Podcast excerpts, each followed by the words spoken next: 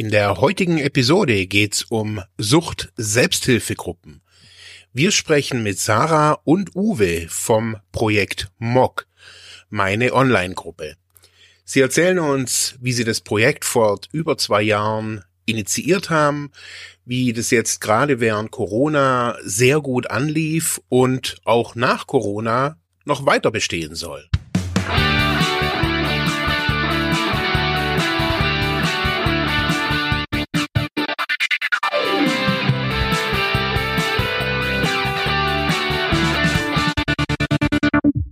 Ja, herzlich willkommen heute hier bei Freiheit ohne Druck. Und natürlich erstmal herzlich willkommen, Dirk. Hallo Marc. Ja, Hallo. herzlich willkommen da draußen bei unserem ersten Livestream auf unserem ersten, äh, nur auf dem neuen YouTube-Account. Ja, ähm, heute geht's um ein Projekt, MOC, äh, meine Online-Gruppe. Es geht um Sucht Selbsthilfe und wir haben zwei Gäste heute hier und zwar äh, die Sarah und den Uwe. Ähm, es rauscht leider ein bisschen heute. Das ist äh, Sarahs Laptop. ähm, Schieb's ruhig auf mich, alles gut. Ja, genau erstmal herzlich willkommen euch, äh, euch beide hier auf dem Stream. Ähm, Hi. Ja, ihr seid von MOC, äh, meine Online-Gruppe. Ähm, vielleicht für alle Zuschauerinnen und Zuschauer äh, vielleicht eine kurze Vorstellungsrunde. Wer seid ihr? Ähm, wie kamt ihr vielleicht auch zu diesem Projekt? Und ja, was äh, ist heute Abend Thema vielleicht? Ja, soll ich einfach mal starten? Gerne. Ja, gerne. Super. Äh, ich bin Sarah, ich arbeite beim Blauen Kreuz in der Evangelischen Kirche, Landesverband NRW, langer Titel, kurz BKE NRW, so werde ich es auch gleich dann immer mal sagen, wenn es fällt. Und zwar ist das ein Sucht-Selbsthilfeverband, der eben auch ganz normale, sage ich mal, Ortsgruppen hat, also örtliche Selbsthilfegruppen. Und vor etwa zwei Jahren ist uns dann der Gedanke gekommen, dass wir gerne auch unser Angebot durch Online-Gruppen eben erweitern möchten, um so noch mehr Leuten den Zugang zur Sucht-Selbsthilfe zu schaffen.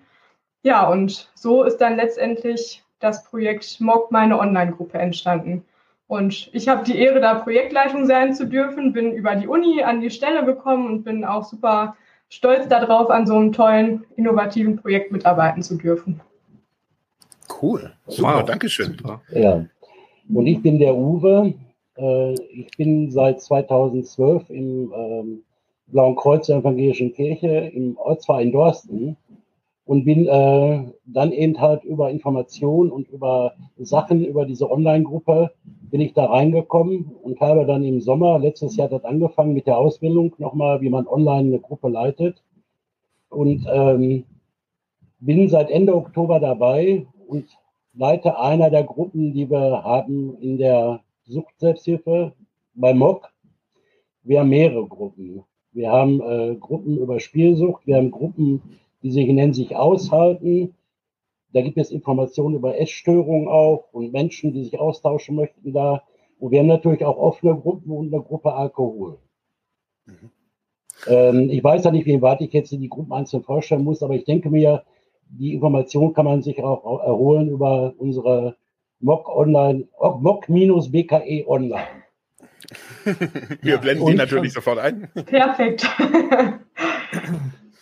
Ja, also wir, wir haben ja in Freitag ohne Druck schon ein paar Mal über Sucht-Selbsthilfe gesprochen. Wir haben ja auch immer mal wieder so, ja, seit, seit letztem Jahr, Anfang letzten Jahres, so ein kleines äh, Format äh, oder so einen kleinen Bereich, wo wir Selbsthilfe, selbst Hilfethemen besprechen, äh, wo wir versuchen auch so ein paar Anregungen für die Sucht Selbsthilfe zu geben.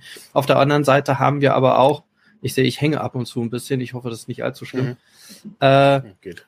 Ähm, ähm, wir haben allerdings auch äh, ja auch schon über Sucht Selbsthilfe und digitale Sucht Selbsthilfe ja auch gesprochen äh, letztes Jahr äh, mit den. Habe ich mir angehört die Folge. Okay, super, ja. Ja, und insofern habe ich mich so gleich so ein bisschen dran erinnert, wo ich gesagt, ja, krass, also äh, so ein Projekt und das ist irgendwie ähm, auch noch gar nicht so richtig im Bewusstsein irgendwie und es ist ja toll innovativ, was ihr anbietet. Und jetzt sag noch mal kurz, äh, vor zwei Jahren ging das schon los, die ganze Planung. Genau, richtig. Also vor zwei Jahren so die Grobplanung. Wir sind vor anderthalb Jahren, also im Oktober 2019, dann auch wirklich gestartet. Also dass wir unseren Projektantrag äh, bewilligt bekommen haben von der Techniker Krankenkasse in NRW und äh, dann auch wirklich in die Planung gehen konnten. Und da war ja von Corona noch gar nicht so viel. Also viel entwickelt sich ja jetzt durch Corona eben. Ja. Ähm, aber wir haben eben auch schon vorher so die Notwendigkeit gesehen für Online-Sucht-Selbsthilfe. Gerade für Menschen, die eben sonst keine Gruppen besuchen Ähm, ja, woher kam das? Genau, also viele Menschen gehen ja jetzt wirklich auch in die Gruppen vor Ort, aber für manche ist das eben tatsächlich auch nicht möglich oder die möchten es entweder nicht oder können es tatsächlich nicht. Und die Menschen wollten wir ansprechen. Also beispielsweise Menschen, ähm, die in ländlichen Regionen wohnen und keine Gruppen vor Ort haben oder wo noch dazu kommt, dass oft ja Busse später am Abend nicht mehr fahren. Also dass ich jetzt nicht um 18 Uhr noch irgendwie aus dem Nachbarort zurück nach Hause komme. Ähm, dann gibt es Menschen, die pflegen Angehörige, die sind örtlich auch sehr gebunden und können nicht mal eben für zwei Stunden oder vielleicht plus Fahrzeit noch zweieinhalb Stunden oder so mal eben aus dem Haus sein. Und ja, da haben wir uns gedacht, trotzdem haben diese Menschen eben auch ein Recht auf Suchtselbsthilfe und wollten für die Menschen dann besonders auch ein neues Angebot schaffen. Und ja, wichtig ist hier vielleicht auch noch zu sagen, dass es uns nie so darum ging, Suchtselbsthilfe vor Ort zu ersetzen, sondern dass wir immer noch so ein ein Zusatzangebot schaffen wollten, was irgendwie so Hand in Hand geht, also online und offline sozusagen verknüpft. Ja, und, äh, ähm, ganz kurz ja. ähm, auf, auf Sarahs ähm, Ausführung, kam das Bedürfnis auch aus der Selbsthilfe selber oder war das so ähm, eure Wahrnehmung? Also mhm. so als, als Fachstelle quasi. Okay. Äh, kann ich gar nicht ganz genau sagen, weil ich tatsächlich, wo das Projekt initiiert wurde, noch gar nicht äh, angestellt war beim BKE.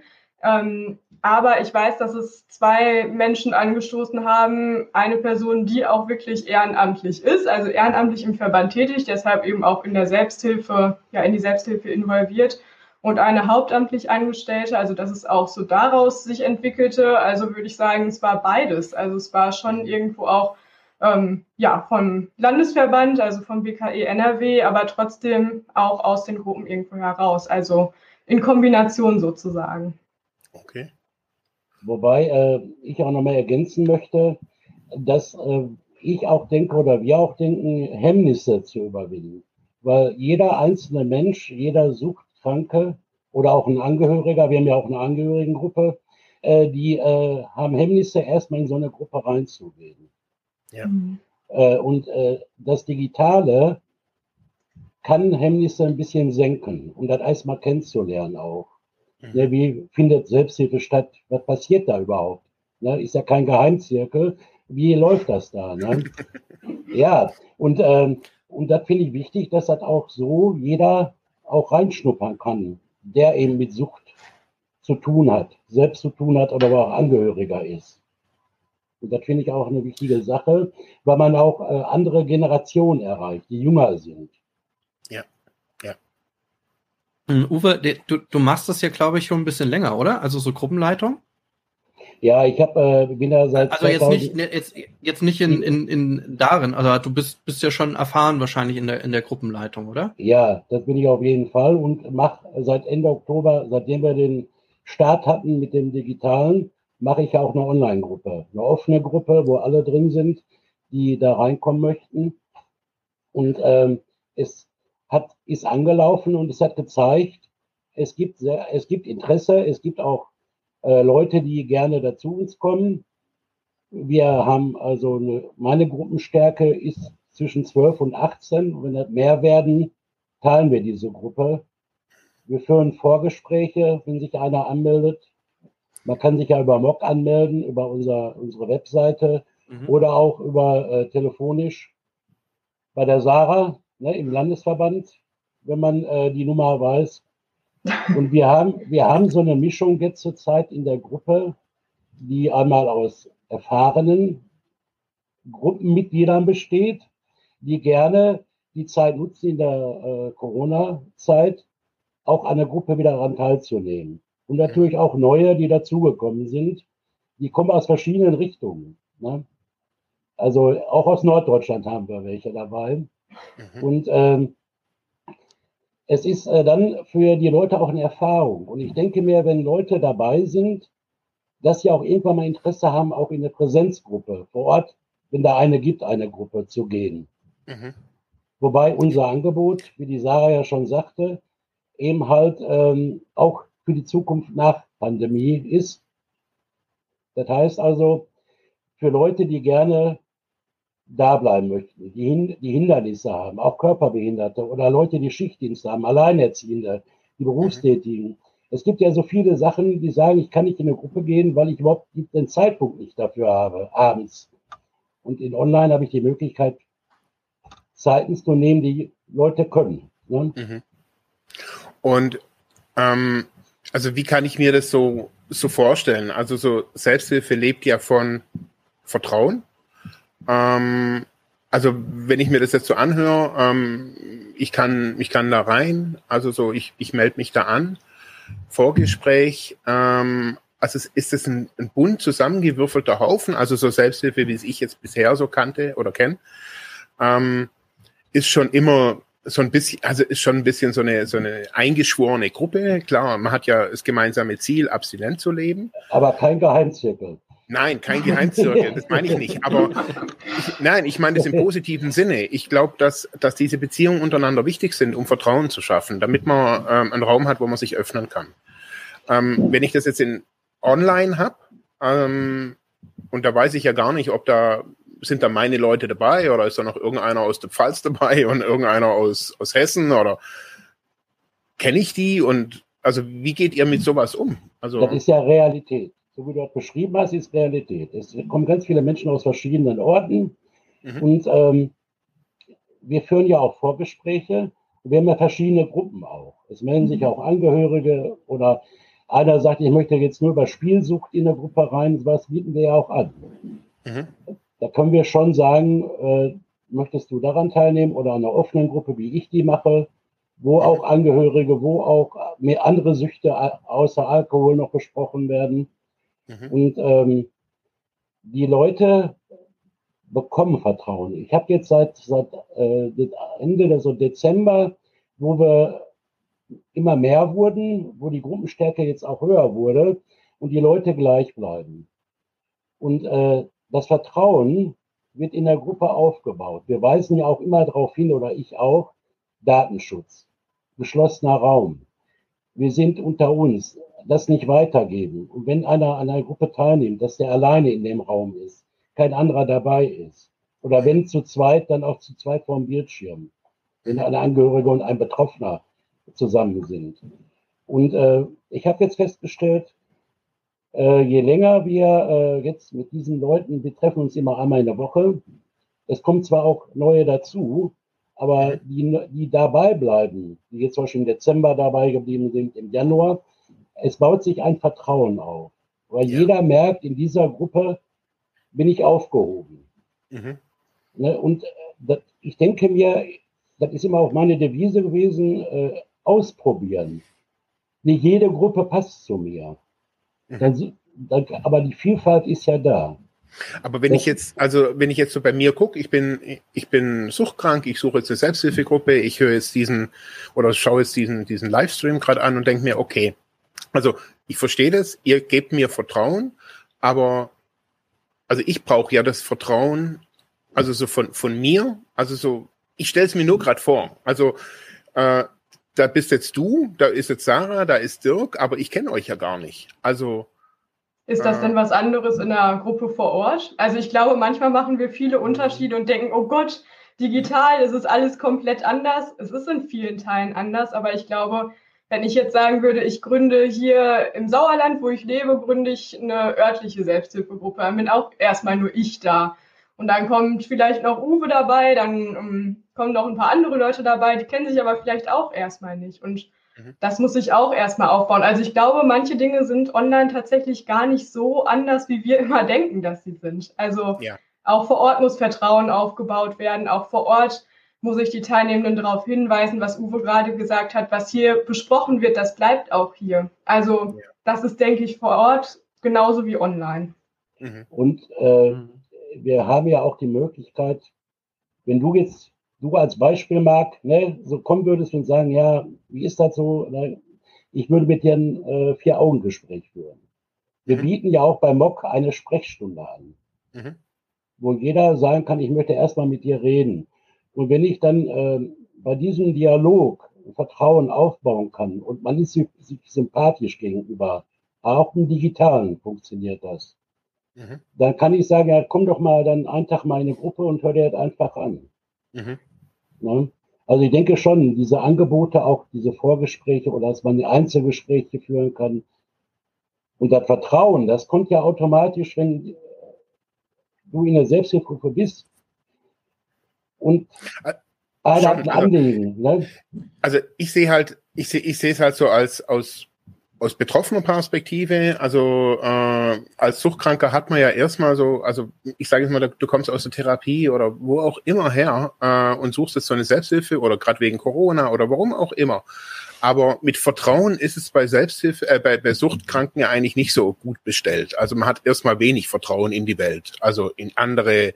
Also und jetzt komme ich dahin und sage, hey, hab Vertrauen. Und eigentlich misstraue ich mir allem, also Therapie habe ich gelernt, misstrau dir erstmal, weil alles ist suchtbelastet. Und ähm, also für mich ist Vertrauen eine tägliche Übung, seit 20 Jahren mhm. als Suchtkranker. Und daher so die Frage, gar nicht kritisch, sondern einfach, was erlebe ich dann? Also wenn ich mir mhm. jetzt so ein, so, so ein Mann einfach oder eine Frau, die jetzt gerade fertig ist, ähm, die noch so ganz zart beseitet ist, so vom, aus dem, von der Sucht her oder von der Abstinenz her. Und das ist ich finde es total super. Aber ich glaube eben, es ist wichtig, dass man diese Vertrauensbrücke. Hm. Das Gute halt Online-Selbsthilfe ist ja, dass wir theoretisch auch schon früher ansetzen können. Also ich habe auch äh, gehört, ich glaube, Uwe, hattest du das auch gesagt, dass du jemanden in der Gruppe hast, der auch beispielsweise gerade äh, in der Langzeit ist und dann eben trotzdem an der Gruppe teilnehmen kann. Also ja, ich finde solche Dinge, das ist. Ja. Ja, ja das ist ja auch mal ganz schön, dass man da quasi auch schon früher ansetzen kann und die Leute schon eher irgendwie mitziehen kann, dass da gar nicht erst so diese Lücke entsteht, ich komme irgendwie aus der Therapie und was jetzt? Also, sondern dass wir dann sagen können, ja, wir haben hier ein Angebot, komm doch erstmal her und wenn es dann nur zum Übergang ist, dann ist das auch gut. Also das ist ja auch das, was Uwe gesagt hat, vielleicht kommt dann auch das Interesse, auch mal in eine Ortsgruppe zu gehen. Aber wir fangen die Leute erstmal auf. Also das ist so unser Wunsch. Ich denke, wir, ja. ja ich, ich mhm. denke, so ähm, wie das bei mir passiert ist, ich, ich brauchte auch eine Zeit in eine Präsenzgruppe, um anzukommen, Vertrauen zu haben. Das erste ist, äh, ich musste mich wohlfühlen. Mhm. Ja, das hat mit Vertrauen ja erstmal nichts zu tun. Ich musste mich wohlfühlen. Deswegen habe ich gerade gesagt, jeder soll mal ausprobieren. Wenn er möchte, mhm. dass er äh, in die Selbsthilfe geht, ausprobieren. Und äh, dann hör, hör, hörte ich Gespräche, die genau das, durch die Vielfalt in der Gruppe, genau das erzählt haben, was mir passiert ist. Und da habe ich gedacht, wow, bist ja gar nicht alleine. Und so entwickelt sich dann, für mich hat sich dann so ein Vertrauen entwickelt. Und das passiert im Digitalen genauso. Je öfter ich den Menschen mhm. sehe und der ist regelmäßig dabei, desto mehr Vertrauen entsteht ja auch. Weil viele Menschen, auch die, die länger bei der Gruppe dabei sind, erzählen ja auch, was habe ich erlebt oder welche Bedürfnisse habe ich, welche Gefühle habe ich, was brauche ich. Und das ist die Vielfalt der Gruppe, die eben halt diese Möglichkeit gibt, sich das anzuhören und zu sagen, ja, bei mir war das so. Ne? Mhm. Mhm. Genau das Gleiche. Ich, ich, mhm. ich würde nur mal, äh, was, was mir so ein bisschen auf den Nägeln brennt, ich würde nur mal so, so einen Schritt zurückgehen. Ähm, weil ich äh, es total spannend finde, die Frage zu stellen, wie, wie dieser Aufbau gelungen ist. Also wenn ihr sagt, dass ihr jetzt auf einmal so eine Gruppe habt mit, mit so vielen Teilnehmenden und dann noch verschiedene Gruppen, das ist echt eine Leistung, weil ich habe es erlebt, jetzt gerade im Lockdown, dass sehr viele Selbsthilfegruppen äh, einfach ja zerbrochen sind oder sich gar nicht mehr treffen mhm. oder es mal probiert haben, über äh, irgendwie online sich zu treffen und dann gesagt haben, nee, wollten wir nicht. Äh, da gibt's dann nur noch irgend so eine WhatsApp-Gruppe vielleicht, da schreibt ab und zu mal einer rein, ansonsten ist da tote Hose. Und alle warten nur darauf, dass sie sich wieder vor Ort treffen können. Mhm. Und da habe ich gesehen, okay, ah, das ist halt echt krass. Ähm, also äh, vielleicht war es bei euch, das wäre jetzt so meine These, ein Glück, dass ihr viel früher äh, angefangen habt und da auch viel früher auch schon bereitwillig irgendwie Gruppenaufbau machen können. Aber wie war dieser Start? Also gab es da Offenheit, viel Offenheit aus den bestehenden Gruppen? Wie kamen die Leute da zusammen? Hm. Also ich glaube, Corona hat das ganze Ding natürlich schon mal ein bisschen beschleunigt. Ne? Ja. Also ähm, als wir das Projekt gestartet haben, ja, da war auch noch viel Skepsis da. Geht das überhaupt? Selbsthilfe online, das passt doch irgendwie überhaupt nicht zusammen. Ähm, aber auf der anderen Seite gab es auch so die Leute, die da schon gesagt haben, ja, ist interessant. Wenn es uns irgendwie auch helfen kann, dann probieren wir das doch einfach mal. Und ich glaube, das hat uns wirklich auch geholfen, dass wir schon früher uns damit beschäftigt haben, wie kann Selbsthilfe online laufen. Und dann, als Corona eben kam, hatten wir schon so ein bisschen so einen Vorbau.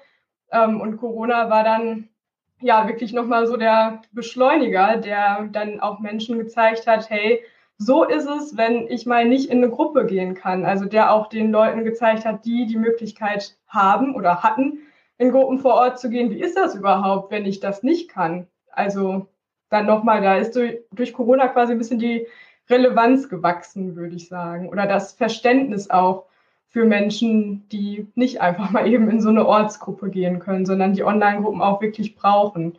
Ähm, genau, und ansonsten hatten wir dann auch das Glück, dass wir auch generell, also wir sind auch Weiterbildungsträger, dementsprechend haben wir auch schnell unsere Seminare auf Online-Seminare umstellen können, was dann auch nochmal geholfen hat, im Verband Menschen ranzuführen an die Technik und äh, zu sagen, probiert es einfach mal aus. Also kommt mit, macht mit, versucht es und wir sind da als Unterstützung. Ja, wobei äh, natürlich ja auch wir ein Netzwerk haben. Das mhm. heißt, ein Net Netzwerk zu den Suchtberatungen, auch in den einzelnen Städten. Ne, einmal die Suchtberatung der Städte, die kommunalen Suchtberatungen, die Diakonie, Caritas, äh, die ja auch von uns Informationen bekommen haben, Flyer und Werbung. Ne? Und äh, da kommt ja auch was zurück. Ja. Mhm. also Flyer von den Selbsthilfegruppen? Ja, von, von uns jetzt, mhm. ne, über Mock. Ja. Ne? Mhm. Da kommt ja dann von, okay, der, von, der, von der Suchtberatung auch was zurück, von der professionellen Suchtberatung. Die sagen dann zu dir, geht doch mal, guck doch mal rein in der Gruppe. Jetzt genau, in der Pandemie, das ist ganz wichtig. Ja. Das, ist, das ist ja sehr wichtig auch. Ne? Also ja. ihr habt ja richtig auf den Busch geklopft. Also so. Da sind wir gerade auch noch bei. also wir haben ja, ja erst das Online-Angebot im Oktober letzten Jahres wirklich gestartet, also dass wirklich die Gruppen losgingen. Das war ja erst letztes Jahr im Oktober. Und äh, dementsprechend ist das Jahr jetzt also das Jahr auch der großen Werbetrommel rühren. Habt ihr ja jetzt auch schon gemerkt. Wir sind ja jetzt gerade auch bei euch, was ja. uns auch sehr freut. Ähm, ja, weil wir einfach auch gemerkt haben, das Angebot muss auch bekannt sein, weil sonst nutzt es halt keiner. Es ist ja total logisch, wenn niemand weiß, dass es das gibt, dann kann auch ja. keiner kommen. Und das ist jetzt so ein bisschen auch unser Ziel, das zu verbreiten und uns auch zu vernetzen. Also mhm. von Anfang an war es auch offener geplant, auch so ähm, beispielsweise dadurch, dass wir einen unserer Gruppenleitungen, ähm, dass der aus einem anderen Verband auch ist. Der ist nämlich von Spielsuchtprävention und Hilfe in NRW. Also wir haben schon auch die Hoffnung, dass es sich langfristig auch weiter vernetzt, also dass wir mit dem Projekt ja, uns weiter vernetzen können und so auch noch mehr Menschen helfen können. Und dass vielleicht auch andere Verbände sich das irgendwie als Vorlage oder nehmen können oder vielleicht ein paar Ideen daraus äh, mitnehmen können. Also ist jetzt nicht so, dass wir das alles abschließen und unsere Ideen in unseren Köpfen lassen, sondern dass wir gerne auch ähm, ja, in Kommunikation zu anderen Verbänden treten. Ich hätte noch mal eine Frage zu der Schulung. Also mhm. ähm, wie lange ist die? Oder also Stunden, Tage, Monate? Äh, und was welche Schulung meinst, welche Schulung meinst also, du denn? Ähm, jetzt für die, also für dich, die du gekriegt hast, so für, für diese Online-Seminare, damit, damit, also Online-Gruppenleitung oder so irgendwas. Also ich bin ähm, als Gruppenleiter ausgebildet worden schon vorher. Das ist schon ein paar ja. Jahre her. Anderthalb ja. Jahre habe ich so einen, so einen Sucht-Selbsthilfe-Lehrgang mitgemacht, der auch dann eben von, von, von Blauen Kreuz der Evangelischen Kirche gefördert worden ist. Habe anderthalb Jahre diesen Lehrgang mitgemacht und daraus konnte ich natürlich auch meine Erfahrungen reinbringen, die jetzt in der Online-Gruppe nötig waren. Mhm. Und habe dann Schulungen in der Online-Gruppe gemacht, einfach über die Technik auch. Wie gehe ich damit um? Wie kann ich, ne? Welche Möglichkeiten habe ich mit, mit der Technik? Wie kann ich dann, denn ich sag mal, wir sind ja Gruppenleiter, die jetzt ja. die Online-Gruppen machen, die sind mhm. alle ausgebildete Gruppenleiter. Ja. Ne? Das heißt, wir sind also erstmal Mitglied in einer, alle Mitglied in einer Gruppe, Selbsthilfegruppe, ja. sind da entweder aktiv auch, ehrenamtlich, weil davon lebt ja die Selbsthilfe die, von dem Ehrenamt. Und äh, auf der anderen Seite sammeln wir unsere Erfahrungen. Und die bringen wir jetzt natürlich aus dieser Präsenzgruppe in eine Online-Gruppe hinein. Ja. Okay, jetzt verstehe ich. Ja, wir und, sind also die Gruppengestaltung, und die kennen wir ja, wie wir da, wie wir da dran gehen. Ne? Mhm. Und die gestaltet ihr quasi so, wie ihr sie offline gestaltet? Wird es jetzt ins Digitale transferiert und äh, mhm. ich kann dir mal ein Beispiel sagen. Ja. Ich versuche immer, wir machen das zu zweit, weil online ist das besser, das zu zweit zu machen, damit man die Technik abstößt, dass immer einer noch da ist. Ja. Äh, wir geben ein Thema. Rückfall. Aber es ist nicht wichtig, dass dieses Thema unbedingt besprochen wird. Mhm. Wenn jemand ein Anliegen hat oder was auf der Seele hat, was er im Herzen hat, der kann das erst in so einer Runde erst auch dann erzählen. Und dann passiert das öfter auch, auch online, dass die anderthalb Stunden dann weg sind, weil alle sich daran beteiligen. Und die Selbsthilfe lebt ja von dieser Vielfalt.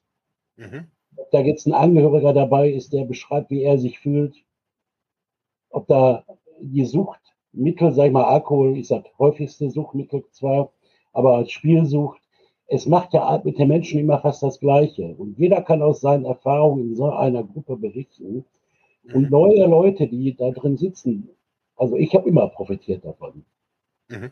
Und daraus ist entstanden, dass er für mich immer noch, ich nenne das immer Ankerplatz geworden ist. Einmal in der Woche und ich profitiere auch davon, auch als Gruppenleiter, wenn ich diese Gruppe mache. Mhm. Dann sage ich, boah, das hast du auch erlebt. Ja. Das Vergessen. Ich vergesse nicht, was ich mit mir selbst gemacht habe. Ne? Mhm. Oder mit anderen. Okay, also da steht, entsteht schon eine richtige, eine richtige Intimität auch, kann man so sagen. Also ja. Bei allen Zweiflern, die ja immer sagen, oh, online, das geht nicht so gut und man muss die Leute immer umarmen können oder ich muss meinen Tee riechen können oder sowas. Also, so wie du das schilderst, da entsteht ja Tiefe.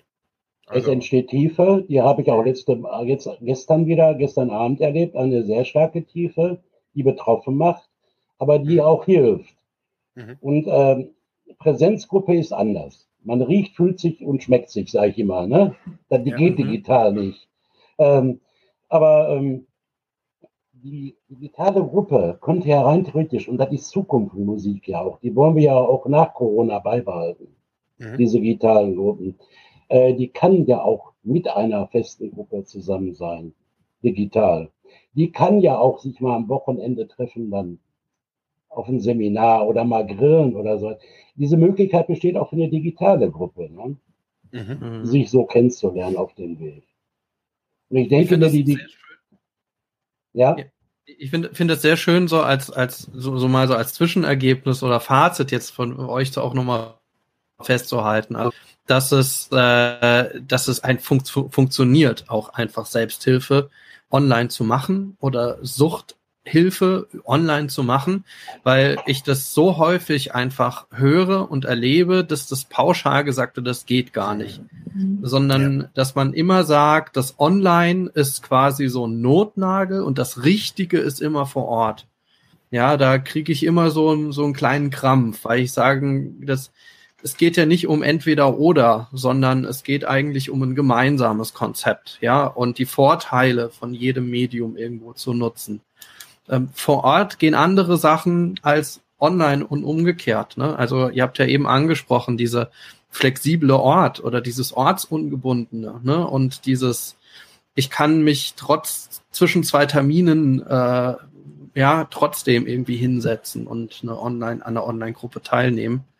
Das sind ja schon tolle Vorteile. Und ich glaube, das wichtigste Ergebnis, was man auch deutlich sagen muss, ist, Online-Selbsthilfe funktioniert. Ja, es gibt eine Tiefe, ja. es gibt ein, eine, eine echte Verbindung, mit der man auch diesen Selbsthilfeeffekt diesen positiven Selbsthilfeeffekt einfach hat.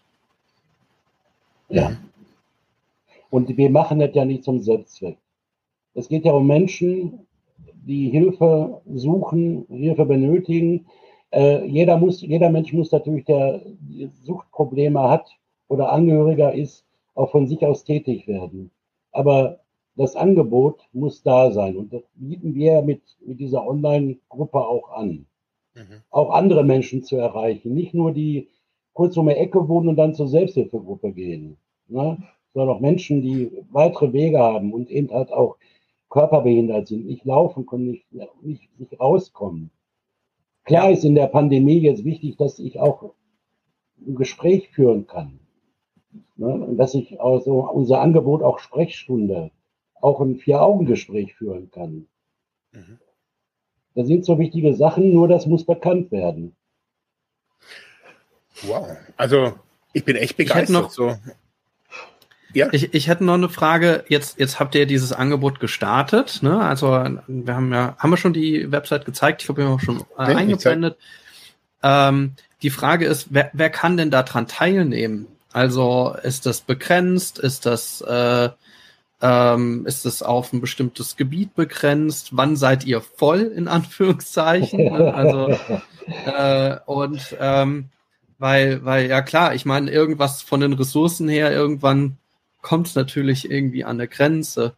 Ich frage das auch nochmal vor dem Hintergrund, dass man ja Suchthilfe sehr stark kommunal denkt, jedenfalls die Beratungsstellen, ne? weil wenn man auch über sowas wie Online-Beratung redet, dann äh, heißt es immer, na ja, ähm, wer wird denn da beraten? Sind das denn alle irgendwie in Deutschland, die mhm. sie beraten in ihrer Beratungsstelle online? Weil, mein online habe ich keine kommunale Grenze, aber halt irgendwie vor Ort. Ne? Also äh, deswegen auch, seid ihr irgendwie da begrenzt oder ist es bundesweit, weltweit, wie auch immer? Nee, das, also wir haben uns am Anfang eine Modellregion gesetzt, und zwar Ostwestfalen, die wir so als Beispiel genommen haben. Ähm, bei Ostwestfalen sehr ländlicher Raum ist, der Nahverkehr ist nicht so gut. Also all das, was ich gerade schon gesagt habe. Ähm, es gibt nicht allzu viele Gruppen vom Blauen Kreuz dort auf jeden Fall nicht. Und deshalb haben wir uns das so als Beispiel genommen. Aber das Internet gibt es ja nicht nur in Ostwestfalen und dementsprechend äh, machen wir da keine Begrenzung. Also jeder, der auf unsere Seite kommt, äh, der ist herzlich eingeladen, sich zu melden. Wir haben ähm, letztes Jahr auch eine Forschung durchführen lassen vom Institut für interdisziplinäre Sucht- und Drogenforschung.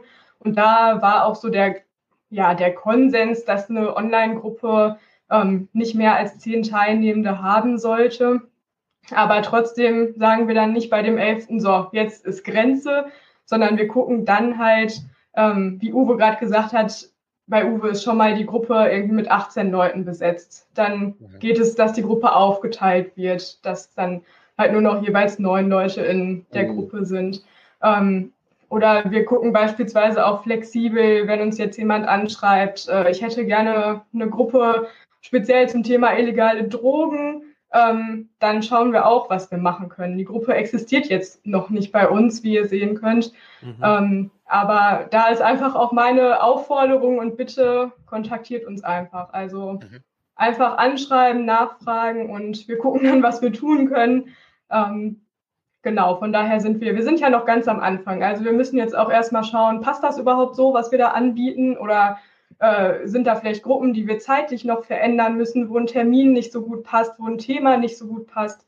Und da sind wir einfach auch darauf angewiesen, dass uns Leute anschreiben und uns auch mal sagen, das passt nicht oder das finden wir doof. Also das ist ja genauso wichtig wie eine Rückmeldung zu bekommen, das ist gut. Also da auch nochmal an alle, die das jetzt hier ja. sehen mögen oder später sehen mögen, äh, einfach kontaktieren anschreiben, also, anrufen. Also ihr wollt es auch größer machen oder also nicht nur langfristiger, sondern ihr wollt es auch, also ihr wollt auch, dass Leute aktiv kommen, es auf euch zukommen. Ja. Sehr gerne. Ja, ja. Wir sind ja auch flexibel und haben Ressourcen. Mhm. Ne, also ich, ich das heißt, wir haben Ressourcen, äh, Gruppenleiter, die ausgebildet sind. Die müssen wir natürlich dann äh, akquirieren, ja. sag ich mal so, dass sie dann in Online mitmachen. Aber äh, die Möglichkeit haben wir ja als Verband. Mhm. Ne? am Blauen Kreuz. Ja. Und ich denke mir, das sehe ich nicht als Problem an.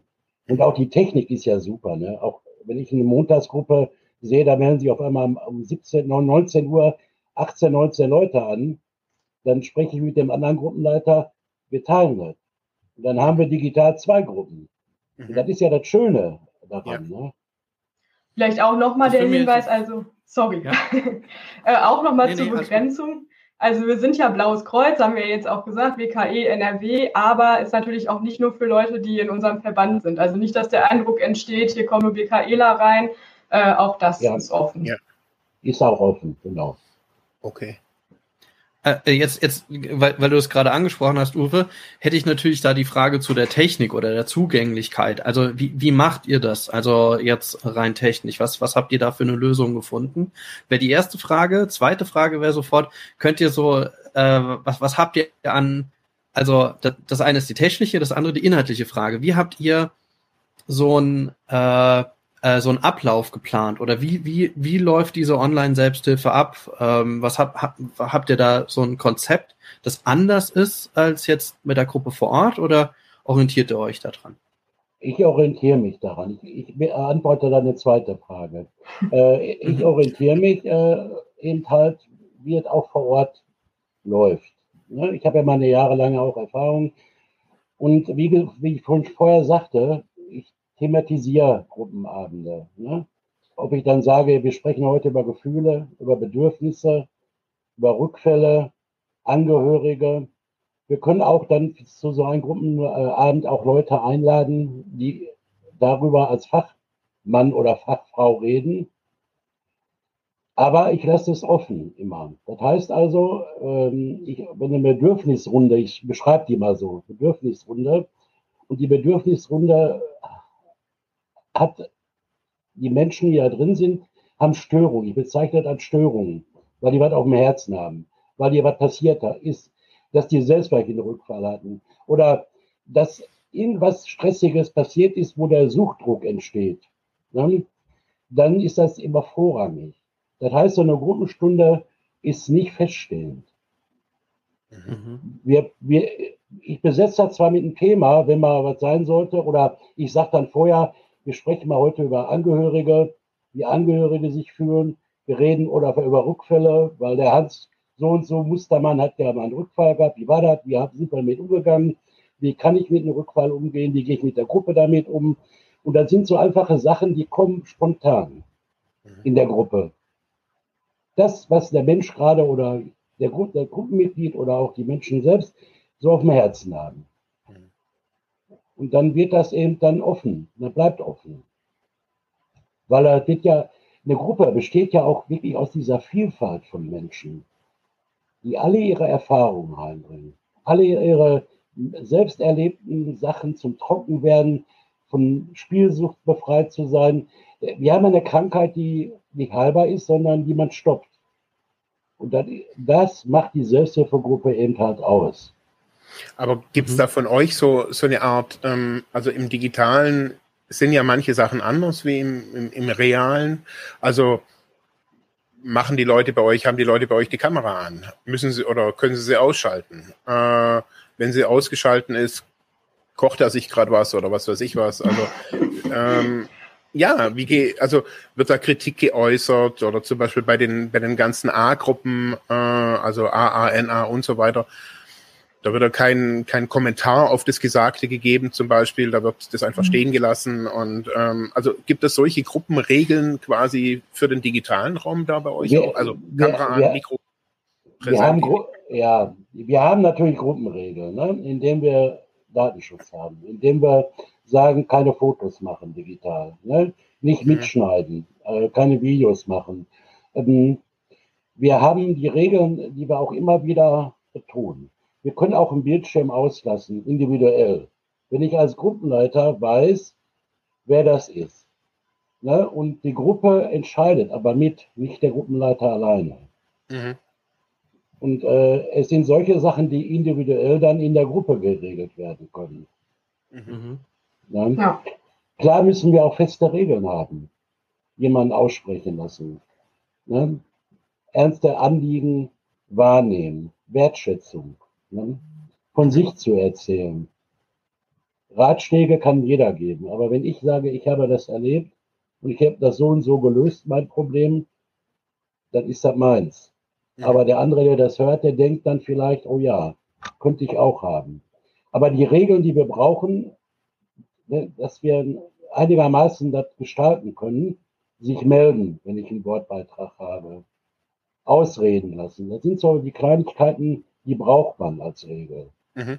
Aber genau mhm. das meine ich. Also das gibt, das kriegen die Leute von euch, also keine Ahnung, eine PDF, also wo es dann heißt, okay, über das Videokonferenzprogramm bitte den Button handheben oder machen, machen die einfach das Mikrofon ein oder winken die in die Kamera? Nein, nein, die können auch die Hand heben oder auch dann eben halt mhm. äh, den Button nehmen. Ne? Mhm. Aber das ist so der Konsens, das wissen die so beim, ja. beim Betreten. Also ich glaube, das ist auch nochmal ein bisschen individuell, so wie Uwe es schon gesagt hat. Wir haben eine PDF, also was du gerade angesprochen hast, die wir einmal mit allen Gruppenleitenden abgesprochen haben, wo dann auch so die groben Regeln draufstehen, also wirklich so das Wichtigste zum Thema Datenschutz oder auch es wird kein Suchtmittel konsumiert, egal welches Suchtmittel das jetzt ist, also es wird auch nicht geraucht vor der Kamera. Mhm. Ähm, so diese hauptwichtigen Aspekte stehen da drauf äh, und die sind auch ja, da sind auch alle Gruppenleitenden zu angehalten, die nochmal mit in die Gruppen immer zu nehmen und auch neuen Personen vorzustellen. Aber wie in Präsenzgruppen auch, regeln dann so die kleinen Details untereinander auch die Gruppen. Also zum Beispiel habe ich mein Mikro immer ausgeschaltet oder nur, also es sei denn, ich will was sagen oder sind alle Mikros an. Das sind halt so Dinge, die äh, geben wir nicht vor oder so. Das macht für mich auch gar keinen Sinn. Also das ist eher was, wo die Gruppen dann unter sich sprechen. Ja. Und ich glaube, deine erste Frage, Dirk, ist untergegangen so ein bisschen. Ich glaube, die hat Uwe für mich übrig gelassen, oder? ja, ich denke, du solltest die Technik beantworten. Ja. Die Technik, okay, ja. Das war natürlich so der eingehend, äh, wichtig, ja, nicht allerwichtigste Punkt, aber ein sehr bedeutender Punkt, mit dem wir uns beschäftigen mussten ähm, oder beschäftigt haben. Ja, der ganze Prozess läuft eigentlich so. Also es geht hauptsächlich über die Website, das hat Uwe auch gerade schon erwähnt. Ähm, genau, Website einmal öffnen, entweder auf Anmelden klicken, dann kommt man zu dieser Seite Meine Online-Gruppen oder oben in dem Reiter auf Meine Online-Gruppen klicken. Es geht beides. Dann, wenn du einmal ein bisschen runterscrollst, dann siehst du im Überblick alle Gruppen, die wir haben. Genau, und da einmal auf mehr Infos klicken, zum Beispiel bei der Gruppe Aushalten ganz oben oder Wendepunkt ist ganz egal. Dann öffnet sich da eine kurze Beschreibung von der Gruppe, wer die Gruppen moderiert, ist auch anklickbar. Also da kann man sich dann auch nochmal angucken, was sind das überhaupt für Menschen, die, die Gruppen leiten. Ähm, genau. Ja, da ist nochmal unser Team drin, das sich auch nochmal kurz vorgestellt hat. Mhm. Genau, also auf der Website ist eigentlich alles Wichtige so zu finden. Genau, und die Anmeldung erfolgt dann eben auch da. Name, Vorname, Mailadresse. Die Mailadresse muss stimmen. Der Rest, den können wir natürlich nicht kontrollieren. Da lassen wir uns keine Ausweise vorzeigen. Also wenn jetzt jemand Lieschen mhm. Müller da reinschreibt, dann ist das so. Mhm. Ähm, genau, Datenschutzhinweise müssen natürlich. Äh, ganz kurz, also ich könnte mich hier ja, auch mit irgendeiner, mit irgendeiner Lieschen Müller. Wie in der Gruppe auch. Also ich sag mal, in der Vorortgruppe, da lässt du dir wahrscheinlich auch nicht den Ausweis zeigen von irgendwem. Ja, ja, ähm, ja genau. Ist mhm. eigentlich äquivalent zur Ortsgruppe. Ja, super. Genau. Okay. Aber es ist halt auch nochmal ein zusätzlicher äh, Spam-Schutz, sag ich mal. Also so Formulare sind ja schnell auch ähm, ja, Spam-Opfer und äh, dementsprechend ist das nochmal gut, wenn da wirklich auch was eingetragen werden muss. Okay. Ja. Und dann, wenn auf Anfragen geklickt wird, dann kriegen eben die beiden Gruppenleitungen eine Mail mit mhm. einfach eine grobe Mail. Ähm, ja, Lieschen Müller hat dir eine Anfrage gesendet und dann kommen die dementsprechend auf Lieschen Müller zu. Oder auf Max Mustermann oder wer auch immer sich dann meldet. Okay, also genau. der Kontakt geht dann weiter über E-Mail. Genau, der Kontakt geht dann weiter über E-Mail, ähm, einfach auch, um auf der Website äh, keine Registrierung vornehmen zu müssen, nicht allzu viele Daten speichern zu müssen. Also da mhm. haben wir auch noch mal sehr explizit drauf geachtet. genau. Okay. Ja, und dann kommt eben auch okay. so dieser Austausch. Entschuldigung. Ja. Und, und, ja, genau. Und dann macht ihr das, habe ich verstanden, Vorgespräch, ne? Mhm. Ähm, und dann, aber dann wollte ich halt wissen, wie, wie, wie ich, ja. ja, wie ich das Video starte. Wie nehme ich da dann teil? Genau, das funktioniert auch weiter über Mail. Also wir machen das Ganze über Zoom. ähm, haben aber Lizenzen, die auch laut dem Datenschutzgesetz der evangelischen Kirche, ähm, also diesem Datenschutzgesetz eben auch entsprechen. Das ist teilweise auch sogar nochmal eine Nummer härter als die DSGVO. Also wir haben da auch wirklich ähm, drauf geachtet, dass wir nicht einfach die freie Version von Zoom nehmen. Da gab es ja Anfang letzten Jahres dann so einige Debakel. Ähm, genau, und da wollten wir einfach auch sicher gehen. Wir haben einen Auftragsdatenverarbeitungsvertrag, auch so ein schönes Wort, was ich äh, die, das letzte ja. Jahr dann mehrmals aussprechen musste und auch gelernt habe, was dahinter steckt. Also man lernt das immer wieder dazu. Ähm, genau, haben wir dann eben auch mit unserem Anbieter und dementsprechend laufen dann auch die Videokonferenzen selbst. Also das ist nochmal ganz wichtig zu unterscheiden zwischen ich melde mich selbst bei Zoom an, läuft über Zoom, kann, können wir nicht kontrollieren. Äh, aber unsere Videokonferenzen, die wir starten, laufen dann eben über deutsche, österreichische, Schweizer Server, also nicht über die USA. Genau, und das funktioniert dann einfach so, dass äh, jemand, der sich dann angemeldet hat, nach dem ersten Gespräch oder nach dem ersten Mail-Kontakt äh, dann den Link kriegt zur Zoom-Konferenz nochmal mit allen wichtigen Infos und dann, ähm, genau, viele kennen es wahrscheinlich, auf den Link klickt, ein paar Minuten am besten vor der Videokonferenz, also vor der Gruppe und äh, dann erstmal in den Warteraum kommt. Das ist nochmal eine Sicherheit, die wir eingestellt haben. Ja, und dann quasi abgeholt wird von der Gruppenleitung. Und dann geht's los. Ja, wobei ich noch ergänzen möchte, dass wir keinen Dauerlink machen. Also ich mache für mhm. meine mhm. Gruppe jede Woche immer einen Extra-Link. Aus Datenschutzgründen, aus Sicherheitsgründen. Mhm. Damit nur diejenigen den Link haben und den ich weitergeben als Dauerlink, dass jeder irgendwann mal reinkommen kann. Ja, als Sicherheit ist das also für mich auch wichtig, ne, dass mhm. ich weiß, ich lade den ein und der kriegt einen Einzellink, jede Woche. Okay. Und die, die Teilnehmerinnen ja. äh, kommen da damit klar? Also so mit diesem wiederkehrenden Link, also oder wollen ja. die, also der Mensch ist ja irgendwie so ein, so ein Gewohnheitstier, ah, am liebsten immer der gleiche Link und immer draufklicken und so weiter. Ist unterschiedlich. Also wir haben es auch tatsächlich schon mal im Team angesprochen, weil ähm, bei einer Gruppe ist so Wahl, dass die gesagt haben, ja, für uns wäre es einfacher, dann einen wiederkehrenden Link zu nehmen und dann habe ich gesagt, okay, probiert es mal aus, wie es läuft. Also wir hatten jetzt noch nie das Problem, dass da irgendwer plötzlich drin war, den wir eigentlich gar nicht drin haben wollten.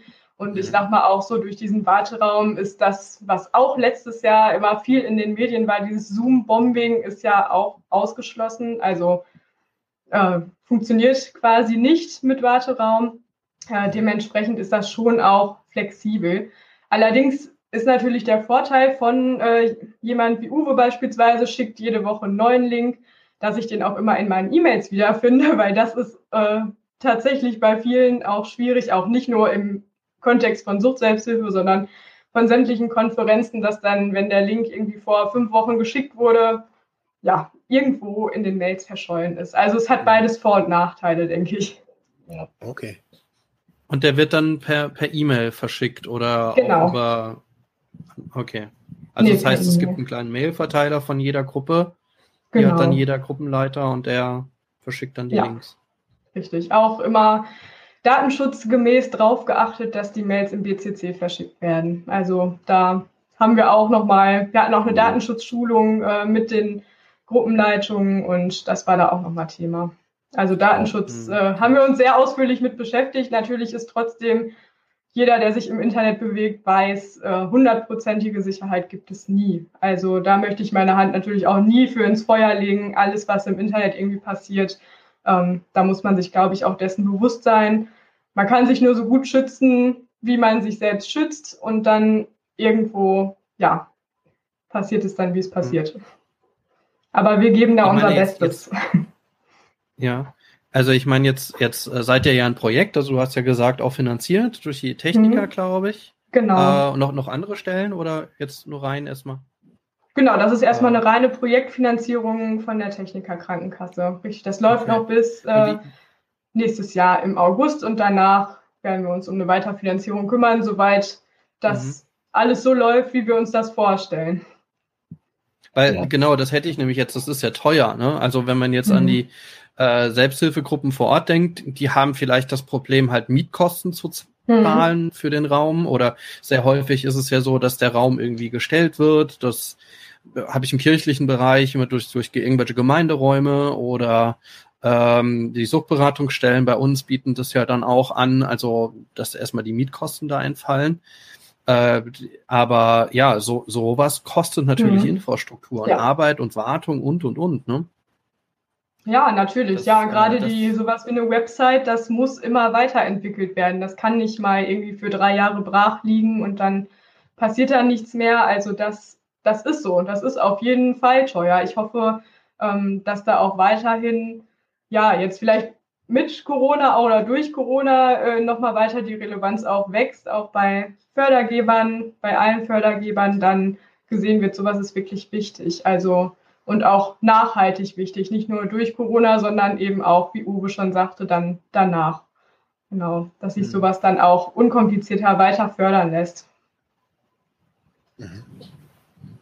Ähm, dieses ähm, nutzt ihr bei Zoom auch diese, also wird die auch gewollt, die Telefoneinwahl? Also ich weiß ja nicht, wie die Altersstruktur mhm. jetzt in den, in den Gruppen ist, aber ähm, könnte ich mir jetzt vorstellen, dass eher ältere ähm, Teilnehmerinnen und Teilnehmer sagen, ah, kann ich da auch anrufen? Und Zoom bietet sich ja da an. Ja, nee, nutzen wir bisher tatsächlich nicht. Mhm. Mhm. Ähm, aber wir haben allerdings bisher auch mit älteren Teilnehmenden ganz gute Erfahrungen gemacht. Also klar, wahrscheinlich äh, wäre es dann nochmal, könnten wir vielleicht nochmal mehr Leute erreichen, wäre vielleicht auch eine Möglichkeit. Man hat natürlich dann den Nachteil, dass eine Kamera gar nicht erst angemacht werden kann. Also wäre dann die Überlegung, würde das eine reine Telefongruppe werden? Äh, wie kann sowas aussehen? Weiß ich nicht. Ähm, ja, genau. Aber ähm, das nutzen wir eben bisher dann eben noch nicht. Aber ansonsten, wir haben ja auch Menschen, die eben auch schon etwas älter sind äh, bei uns in den Gruppen und auch im Verband. Und die, muss ich echt sagen, bin ich auch sehr stolz drauf, die kommen da auch gut mit klar. Und wir sind ja auch immer da. Die Gruppenleitungen sind da und mhm. unterstützen. Äh, wir haben schon den ein oder anderen durch Zoom geschleust. Also das äh, funktioniert tatsächlich auch gut. Und bei all den Bedenken, sage ich jetzt einfach mal so, ähm, ich muss es kurz loswerden, bei all den Bedenken, die es so gibt bezüglich Zoom, ähm, habt ihr keine Bedenken? Gerade bezüglich, also wenn ich mir jetzt angucke, wenn ich jetzt mit dem Arzt kommuniziere, mit meinem Psychotherapeut, mhm. aktuell jetzt, ähm, werden immer abges super abgesicherte Systeme genommen. Also mhm. Red Connect oder was auch immer. Immer sehr spezialisierte Systeme. Wenn ich mit meinem Arzt über meinen eingewachsenen Fußnagel spreche oder mit meinem Psych ja, also in diesen, also im Gesundheitssystem oder in der Medizin ist mhm. es halt irgendwie so. Und jetzt Selbsthilfegruppenkommunikation, wo ich ja Vertrauen aufbaue, mein meine inneren Probleme über Suchtdruck und so weiter rede. Also ich persönlich, man, es hatten wir schon im Vorgespräch, ich hätte ein Problem mit Zoom. Ähm, mhm. Ist es bei euch auch ein Thema? Ist nicht unbedingt von den Teilnehmern, aber auch so, also Deutschland habe ich das Gefühl, redet seit einem Jahr, jetzt gerade während der Pandemie, viel über Zoom in vielen mhm. Zeitschriften. Klar, sie besser nach, DSGVO, aber für mich persönlich bleibt so ein, so ein in, in Baden-Württemberg sagt man immer so ein Geschmäckle. Äh, so ein, so, ja, es bleibt so ein bisschen übrig. So. Mhm. Ähm, wie geht ihr da damit um? Ja, also ich glaube, Angst darf man in Bezug darauf nicht haben oder sollte man eher nicht haben, aber gesunden Respekt. Und ich glaube, wenn man als Projektleitung oder auch als Projektmitglied keinen Respekt davor hat, dass irgendwas schiefgehen könnte, dann läuft von Anfang an irgendwas schief. Also wir haben uns natürlich eingehend auch damit beschäftigt. Wir haben zig verschiedene Systeme ausprobiert. Da plötzlich schossen ja alle möglichen Dinge aus dem Boden, äh, die dann so mehr oder weniger gute Lösungen waren, weil sie halt eben gerade erst aufgesprießt sind. Ähm, für uns war es dann einfach so, dass Zoom die einfachste Lösung auch war, also unkompliziert, weil äh, die Menüleiste recht einfach ist, das Eintreten über den Link recht einfach ist. Also wir haben versucht, da so die Waage zu halten zwischen ja, wir müssen es auf jeden Fall absichern, keine Frage. Datenschutzrechtlich muss das stimmen. Und es darf aber auch nicht so hochkompliziert sein, dass plötzlich keiner mehr reinkommt. Dann sind wir zwar sicher und abgeschottet, aber wir sind halt, also haben halt wirklich auch die Schotten dicht und keiner kommt. Also das ist natürlich immer ein Thema und das wird auch immer weiter ein Thema sein, was wir überprüfen müssen. Gibt es da vielleicht irgendwas, ähm, was wir verändern müssen, äh, um datenschutzkonform zu bleiben. Wir sind immer mit unserem Datenschutzbeauftragten natürlich auch in Rücksprache mhm. und sichern uns da dementsprechend auch ab. Ähm, klar, aber trotzdem ist das immer was, was wir uns immer mal wieder fragen müssen, ist das, wie wir das jetzt machen, auch in zwei Wochen noch gut? Also ja. ich denke gerade bei der Digitalisierung, das geht alles super schnell und da ist äh, auch bei Zoom beispielsweise, wir müssen eigentlich fast mindestens jede Woche unsere Zoom-Clients aktualisieren, weil die andauernd neue Updates rausbringen. Und das ist im Moment überall so. Und deshalb, ja, das muss man echt im Blick behalten. Aber ich glaube, man darf sich auch nicht ganz kirre machen, weil dann fällt man irgendwann in so eine Starre und macht gar nichts mehr. Und das finde ich super schade. So ist es. Ja. Ja, finde ich auch. Also ja, ja ich meine, ich, ich finde es jetzt einfach gut, dass, dass, dass man einfach anfängt und eine Lösung erarbeitet und jetzt auch macht. Ähm, also ich werde auch schon ganz kirre. Der, der größte Boom war ja letztes Jahr, oder also nicht Boom, sondern tatsächlich Boom-Explosion, äh, nachdem dieser Privacy Shield, äh, beziehungsweise dieser, nee, ist nicht der Privacy Shield gewesen, aber der das Safe mhm. Harbor Abkommen irgendwie gefallen ist. Oh, Privacy Und Shield dann, auch, glaube äh, ich, oder? Das ist, wurde zumindest, meine ich, auch in die Kritik gezogen, dass es nicht der DSGVO wieder oder entspricht. Aber ja, ich will mich ja, jetzt auch nicht festzetteln. Genau, genau das ist es. Da beginnt es nämlich dann, was, was gilt jetzt noch und was gilt nicht. Ne? Und dann, äh, wenn man mal genau danach googelt und dann äh, findet man niemand, der so richtig einem was sagt. Und auch die DatenschützerInnen untereinander sind sich nicht eins, ja. Mhm. Also das ist ja nicht so, dass es einen gibt, der da sagt, ja, genau so mhm. machst du das, sondern du hast die, die, die, die, die Meinung, ja. Und am ja. Ende, ich sag mal, ist man als der Handelnde äh, oder die Handelnde aufgerufen, das einfach mal durchzuziehen und auszuprobieren. Mhm. Und äh, ja. weil, wenn man sich, äh, wie du schon gesagt hast, mit Angst verkriecht, ja, dann ähm, kommt halt auch nichts zustande, sondern es ist wichtig, einfach innovative Ideen auch äh, umzusetzen. Ähm, ich hätte noch die Frage, kommuniziert ihr außerhalb dieser Gruppen noch? Also gibt es sowas wie ja, Messenger, ähm, wo man untereinander irgendwie kommuniziert? Ähm, also gibt es noch so eine digitale Kommunikation rund um die Gruppen? Also von der Projektstruktur her nicht. Deshalb würde ich da einmal an Uwe verweisen, um, oder an dem Moment, in welche Richtung muss ich schieben? So. ähm, genau, weil der es wahrscheinlich nochmal aus der Praxis erzählen kann, wie es ist. Ja, wir haben in den einzelnen Ortsvereinen der Selbsthilfegruppen, die ja nicht mehr präsent tagen können in der Pandemie, solange der Lockdown ist, die äh, machen das teilweise über andere Programme dann, dass sie sich treffen. Einmal benutzen sie Zoom, dann Jitsi, glaube ich auch, so heißt das, glaube ich, so dass die Gruppen, manche Gruppen, sich immer noch dann auch digital treffen können. Aber rundherum, Oder WhatsApp, ne? Oder WhatsApp-Gruppen da, da, mhm. dass sie sich gegenseitig schreiben. Man, wir telefonieren auch sehr viel, weil wir haben ja eine Zeit, mhm. wo die Gruppenpräsenz gerade da auch viele Rückfälle produzieren kann. Alleinstehende, alleine sein, nicht klarkommen mit dem Druck. Und da sind natürlich solche Sachen, telefonieren auch wichtig oder WhatsApp oder auch eben halt andere Programme außer Zoom, ne? wenn das mhm. möglich ist. Aber ja, das machen also ich frage auch deswegen, weil wir weil wir in, in einer äh, Gruppe oder jetzt bei uns im Therapieverbund auch letztes Jahr schon äh, Wire eingeführt haben, mhm. das aber in erster Linie bei äh, solchen äh, Projekten, äh, in, in Arbeitsmarktprojekten, also in ambulanten Projekten, die jetzt gerade, äh, als dann der Lockdown war, halt gar nicht, gar nicht mehr gar keine Präsenzschulungen mehr hatten oder auch gar keine Präsenz, also da geht es sehr viel um Coaching, psychosoziale Stabilisierung und äh, da hatten wir dann Wire eingeführt und gerade bei Jugendlichen hat das echt gut funktioniert, also mit denen darüber zu kommunizieren, bis darauf auch so kleinere Gruppensitzungen und Angebote zu machen. Und dann hatte ich mir gedacht, na ja, dann könnten wir das doch auch bei uns in den Selbsthilfegruppen mal machen. Und da war die Reaktion sehr verhalten. Also die mhm. haben dann gesagt, nee, also, also alleine, obwohl sie wussten, damit, mit so einem Messenger, ähm, kann ich weitaus sicherer kommunizieren, also mit einem neuen Messenger. Wir könnten sogar ad hoc äh, uns irgendwie Videotelefonieren oder telefonieren miteinander. Ähm, war da der, der Umstieg vielen schon zu viel, wo gesagt hat, mhm. nee. Ja. Aber wahrscheinlich auch so ein generelles Problem irgendwie jetzt, ne? Also gerade ist ja auch WhatsApp viel in der Kritik tatsächlich.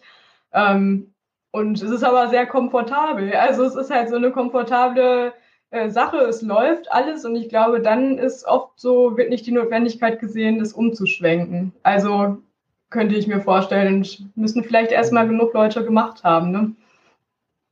Ja, ja. Oder vielleicht, ja. oder vielleicht muss man auch mehr, also vielleicht muss man aber auch sensibilisieren. Also mhm. ich glaube, dass es, also gerade im, im Kontext, also das war oder war, ist es seit einem Jahr mein Ratschlag in, in, für, für Selbsthilfegruppen jeglicher Art. Also nichts über, über WhatsApp zu machen. Also WhatsApp mhm. ist, also ich hab, bin nicht mehr bei WhatsApp, also gar nicht mehr. Also weil ich einfach mittlerweile weiß, wie viel die einfach von mir abgreifen. Und das ist nicht einfach nur mein Bildchen und mein Ding, was ich da schreibe, sondern extrem viel. Mein halbes Handy kopieren die regelmäßig. Mhm. Und da ist halt so, also wie der Dirk sagt, also ich, ich sehe das ja auch. Also wir alle nehmen das wahr, dass der Wechsel schwierig ist, so, aber ich glaube, also ich rede da jetzt seit einem Jahr Gebets, gebetsmühlenartig. Also ja, also weil ich eben merke, also die Leute sind nicht sensibel und ich rede jede Woche mit meiner Mutter darüber und das ist die letzte Mohikanerin in WhatsApp, die mich da immer noch probiert anzuschreiben. ja, ähm, und ich verstehe es, also auf der einen Seite, weil alle dort sind, ähm, das ist das Einfache, glaube ich, weil die Funktionalität ist ja eigentlich bei allen im Wesentlichen die gleiche. Mhm. Also nur halt eben, ich glaube, so die Hintergründe, also was bedeutet es, dass WhatsApp, Facebook diese ganzen Daten bekommt. Also zum Beispiel auch in Kombination mit den Zoom-Daten. Ähm, da stellen ein, stellt es einen die Nackenhaare. Also was, was, was sie da für Persönlichkeitsprofile und, und Kombinationen daraus bilden. Äh, und da merke ich so, uh, da wird es so ein bisschen kribbelig. Also WhatsApp-Kommunikation, gerade in Selbsthilfegruppen, ist gang und gäbe. Mhm. Aber ich glaube, also ich jetzt mal als Fachkraft, ich merke, für mich ist es eine Top-Priorität, da weiter zu sensibilisieren und nicht zu sagen, WhatsApp ist schlecht. Mhm. Aber im Selbsthilfe-Kontext ist es eigentlich unvernünftig, weil so wie der, wie der Uwe jetzt gerade vorhin auch gesagt hat oder am Anfang gesagt hat, man bildet das, was man auch die Erfahrung aus dem, aus dem realen Gruppenraum äh, oder aus dem Gruppenleben, die normale Kommunikation versucht man im Digitalen abzubilden. Mhm. Aber was man eigentlich bei WhatsApp macht, ist, man setzt sich mit seinen Gruppenthemen auf den Marktplatz, nackt und schreit alles raus. Und obwohl es intime Themen sind und trifft sich nicht in einem abgeschlossenen Raum. Es, dieser abgeschlossene Raum wird nur suggeriert. Also diese in einer WhatsApp-Gruppe, aber eigentlich geht alles weg. Also alles. Also mhm. technisch gesehen, rein technisch. Und naja, daher, ich würde sagen, das ist das das ist ja so ein so ein Hilf also so ein eigengebastelter Hilferuf, weil weil sich viele einfach so so eingerichtet haben irgendwie vor nicht also vor vor zwei drei vier Jahren und äh, jetzt im Moment keine andere Möglichkeit irgendwie sehen. Auf der anderen Seite vielleicht auch einfach Angst haben, glaube ich auch, oder zu bequem sind und auch Angst vor dem technischen Know-how haben, äh, irgendwie hier äh, umzusteigen. Ja, aber ich finde, ich wollte es einfach nochmal sagen, ich finde es total cool, dass ihr euch da damit aus, also ich merke auf jeden Fall, ihr setzt euch mit diesem ganzen Thema total gut auseinander, also mit, mit Fortbildung, also das ziehe echt Hut. Also ich finde es richtig klasse, dass ihr da irgendwie eure ganzen Strukturen da irgendwie mit einbindet. Also bin echt baff. Ja, wir, wir tauschen uns auch immer regelmäßig auch aus, mhm. die einzelnen Gruppenleiter oder mit der Projektleitung, mhm. damit mhm. es, wenn irgendwo was ist, verbessern kann, ne? flexibler sein kann. Und das ist ja auch wichtig. Ne? Ja. Und das ist immer hoch zu schätzen, dass wir so viele Ehrenamtliche haben, die das mitmachen. Ne? Mhm. Ja. Also da das, ist, sagen, das ist sehr wichtig. Ne? Das ist wirklich so. Unser fast unser komplettes Team besteht auch wirklich aus Ehrenamtlichen, also sowohl im Projektteam mhm. als auch die Gruppenleitung ähm, ist ein Großteil ehrenamtlicher. Das ist mhm. schon was Besonderes und auch was, worauf wir, denke ich, sehr stolz sein können, dass das so gut läuft. Und dass da auch so viel Zeit ja, investiert wird. Absolut. Also das nimmt ne, nehme ich auch immer wieder wahr aus der Sucht Selbsthilfe, was war für einfach so ein großes Engagement einfach da ist und äh, wie wie also dieses Engagement als selbst solche Hürden zu überwinden, selbst halt für andere da zu sein, für die Gruppe da zu sein, dieser Zusammenhalt, das ist schon irgendwie was was was super starkes. Ja. Ich, und ich ist auch ein großer. So, wir sind jetzt schon über eine. Ui. Nein, alles gut. Rede ruhig gerne weiter. Äh, wir, wir sind ja schon über, über eine Stunde. Ähm, mhm. äh, hätte jetzt auch an die ZuschauerInnen da draußen nur die Frage, also wenn ihr Fragen habt, dann äh, schreibt das einfach rein in die Comments ähm, auf Facebook und äh, YouTube, äh, weil wir so langsam so ten, tendenziell so Richtung Ende, Richtung Ende gehen. Aber äh, ihr habt ja eben oder eben haben wir schon mal drüber gesprochen, so das Projekt ist jetzt ist eine Projektfinanzierung. Ist, äh, die Hoffnung ist, dass es ein bisschen länger geht. Und es ist ja ein also ich finde, die, genau solche Projekte sind ein Baustein einer digitalen Suchthilfe oder einer Zukunft, ne, der digitalen Suchthilfe insgesamt. Mhm. Äh, wie würdet ihr das oder aus, aus eurer Sicht einschätzen, äh, wenn ihr, ich meine, ihr habt ja Kontakt zu so Suchtberatungsstellen auch, habt ihr auch gesagt, oder habt euch ja auch vernetzt. Wie würdet ihr das einschätzen? Also jetzt gerade, wie ist der aktuelle Stand? Und dann, dann sage ich auch noch mal meine Meinung oder mein, meine Einschätzung dazu. Worüber willst du die Einschätzung jetzt wissen? Äh, also zu digital, zum Stand in der, der, der digitalen Suchthilfe. Also wenn man den, so das Bigger Picker Picture, also, ähm, jetzt ist, ist dieses ähm, MOOC-Projekt ist jetzt ein Teil, aber was braucht es sonst noch, ne? Und, und dass auch langfristig einfach auch diese Strukturen erhalten werden und weitergesetzt, fortgesetzt werden. Ja, ich denke mir, äh, erstmal brauchen wir die Leute, die in der Selbsthilfegruppe da sind, die sind die wichtigsten. Wir brauchen eine vernünftige Finanzierung auf Jahre vielleicht, die irgendwann mal dann klappt. Wir müssen natürlich dann zeigen, dass wir Selbsthilfegruppe können digital. Da müssen wir uns immer selbst auf den Prüfstand stellen. Und äh, die Perspektive, die ich so sehe, ist wirklich, dass, dass da Bedarf ist digital Selbsthilfe zu machen. Ich persönlich sehe den. Bedarf, äh, weil nicht jeder Mensch geeignet ist oder auch ein Hemmnis hat oder auch irgendwas anderes hat, in der Selbsthilfegruppe präsent zu sein. Und ich denke mir, der Bedarf ist auch für die Zukunft da, auch wenn Corona vorbei ist. Und das ist ja auch, äh, MOC ist ja auch darauf aufgebaut. Ist ja nicht für Corona gemacht worden. MOC ist eben halt eine Einrichtung digital, die fortlaufend laufen soll. Denn ich wurde ja auch schon gefragt in der Gruppe, ja, was ist denn, wenn Corona vorbei ist? Ist dann die Gruppe zu Ende? Natürlich nicht. Ne? Mhm. Die Gruppe geht weiter. Natürlich kann jeder entscheiden, ob er dann in eine Präsenzgruppe reingehen möchte irgendwann. Das ist dann der richtige Weg für den Aber die Zukunft sehe ich schon digital. Mhm. Weil unsere Gesellschaft sich ja auch so entwickelt, insgesamt wir werden in der Zukunft immer mehr Digitalisierung haben. Wenn wir das vernünftige Netz haben. Ne? Und nicht die Aspora, ja. und nicht die Aspora sind im, äh, äh, im äh, Digitalen, ja. Aber ich denke, das wird auch dann so kommen. Ja, ich nehme an, das gewinnt auch wirklich im Moment einfach an Relevanz, sowohl in den Selbsthilfegruppen auch an, als auch in den Beratungsstellen da sieht man ja jetzt wirklich immer mehr, dass äh, flexibel Angebote geschaffen werden. Und ich denke, das sind auch wirklich Dinge, wie Uwe schon sagte, die auch in Zukunft wirklich relevant sein werden. Also ich merke das an mir selbst. Ich freue mich auch mittlerweile, wenn ich irgendwie mal äh, ein digitales Angebot irgendwo habe. Jetzt mache ich zum Beispiel Online-Yoga, das geht jetzt plötzlich, das ist auch total super. Ich muss nicht mehr meinen Schweinehund besiegen und raus aus dem Haus in die dicken Klamotten und ins Auto, sondern ich bin zu Hause. Und ich glaube, solche Dinge, die werden sich querbeet durch die ganze Gesellschaft jetzt auch immer weiterentwickeln. Natürlich dann auch in der Suchthilfe. Ich denke auch, ähm, diese Fahrerei, die wir immer haben. Ne? Wenn ich jetzt mich mit anderen Gruppenleitern treffe oder wir machen äh, irgendwo äh, Planungen oder Konferenzen, da brauche ich auch in Zukunft nicht fahren. Ich kann auch die Umwelt schonen. Ne? Ich kann digital tätig sein. Und das finde ich ja, das, was, was wir mitnehmen aus dieser Pandemie, als, aus der Zeit, dass dieses sehr viele Vorteile hat. dieses Digitale. Mhm. Ne? Ich kann auch in ganz Nordrhein-Westfalen mit Gruppenleitern sprechen, wenn ich das Bedürfnis habe, dass wir uns mal auseinandersetzen, wie laufen wir, wie vernetzen wir uns. Es ist einfacher, sich zu vernetzen auch und zu reden.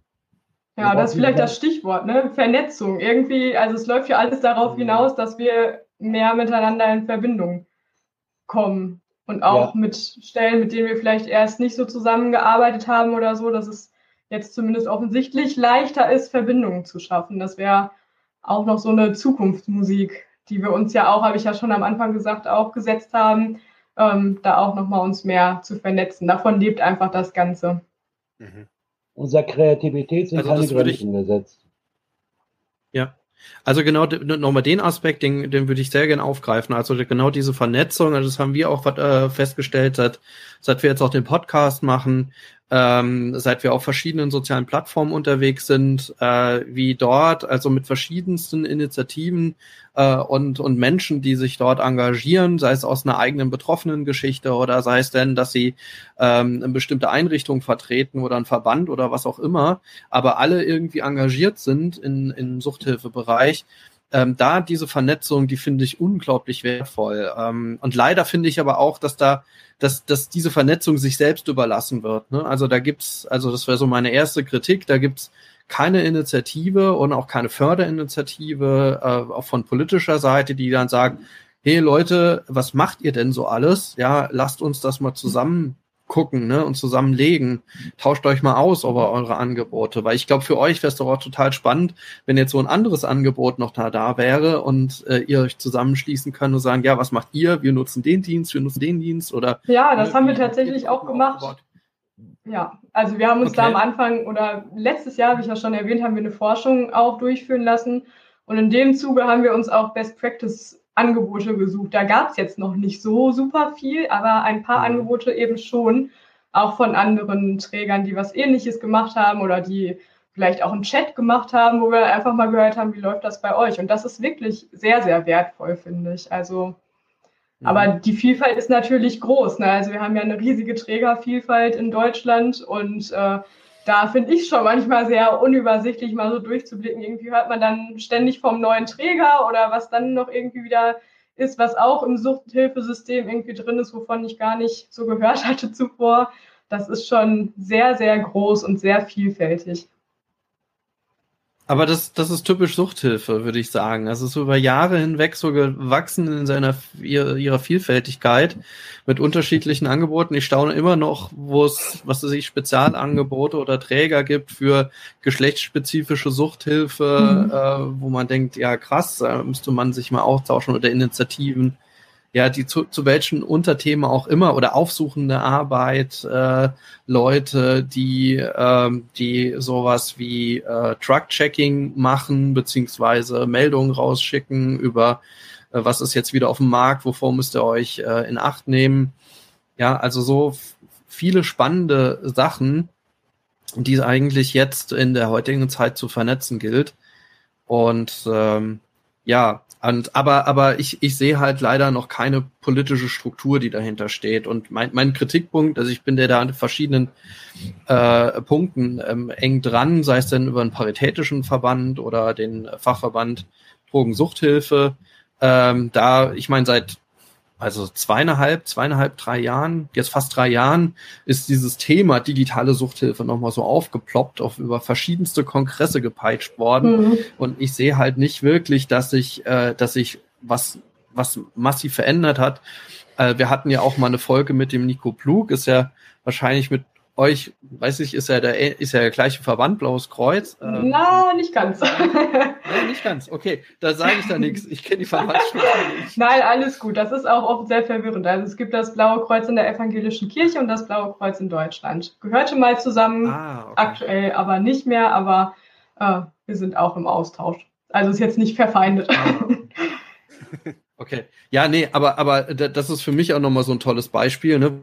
Wo auch mit äh, sehr viel also Fördergeldern, was was ganz Tolles aufgebaut ist, sehr früh auch ja. schon ähm, die Kolleginnen und Kollegen dort halt wirklich angefangen haben, auf der digitalen Ebene was zusammenzufassen, ne, so äh, und und auch was zu entwickeln. Mhm. Ja. Und ähm, ich ja, also ich habe dann immer wieder bei letztes Jahr war das ganz krass, als als dann diese BZGA-Kampagne ähm, äh, macht die schlau Tipps ähm, und äh, diese Cannabis-Prävention-Sache da äh, rausgepowert wurde, wo man denkt, ja, die versuchen jetzt Social Media zu machen, aber guck mal, es gibt so viele, die, die machen das schon oder die haben da Ansätze, die werden nicht gefördert, die sind da mit viel Engagement dabei, aber ähm, anstatt mal das als wertzuschätzen und anzunehmen, wird jetzt irgendwie staatlich verordnet was eigenes gebaut.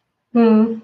Und äh, jetzt kriege ich das, aktuell kriege ich das auch noch mal mit. Also jetzt ist die Diskussion ist im Moment rund um eine bundesweite Suchthilfeplattform. Da wird sehr viel in einen Topf geworfen. Ähm, es gibt dieses Online-Zugangsgesetz jetzt dieses Jahr, wo ähm, vor allem gerade kommunale bzw. staatliche Stellen einen, einen, Zugang schaffen müssen zu ihren Angeboten und die Suchthilfe rutscht da irgendwie mit rein, weil einige kommunale äh, äh so, also Beratungsstellen auch kommunal kommunal auch betrieben werden, ja, oder staatlich betrieben oder wie auch immer.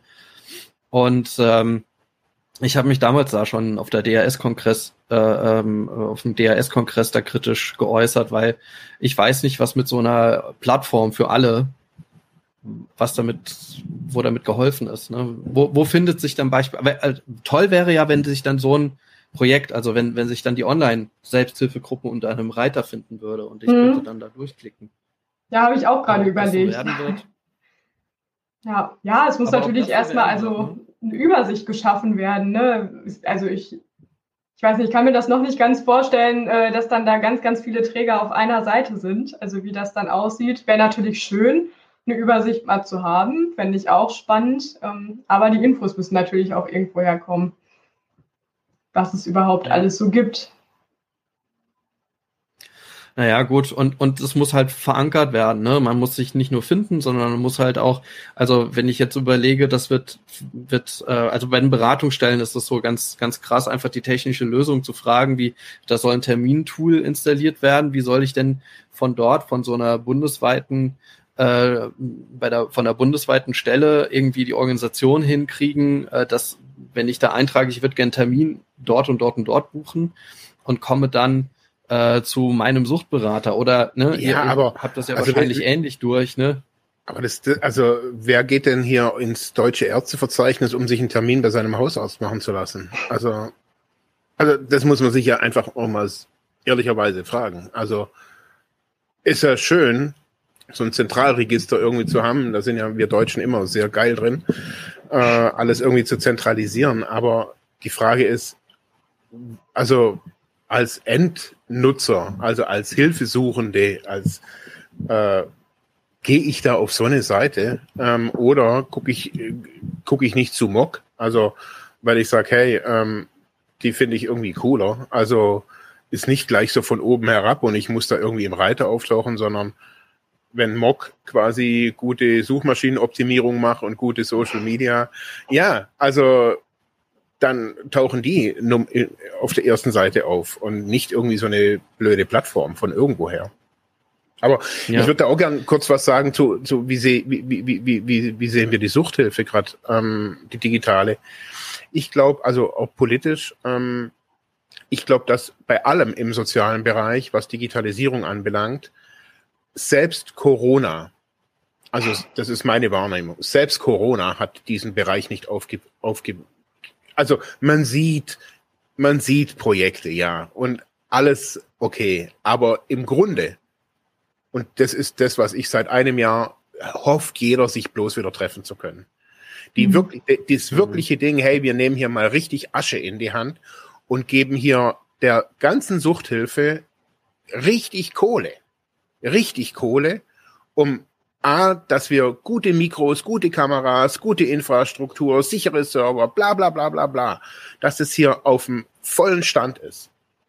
Und nicht mit irgendeiner komischen Plattform. Und da sehe ich grundsätzlich den Willen noch nicht. Den Willen von oben.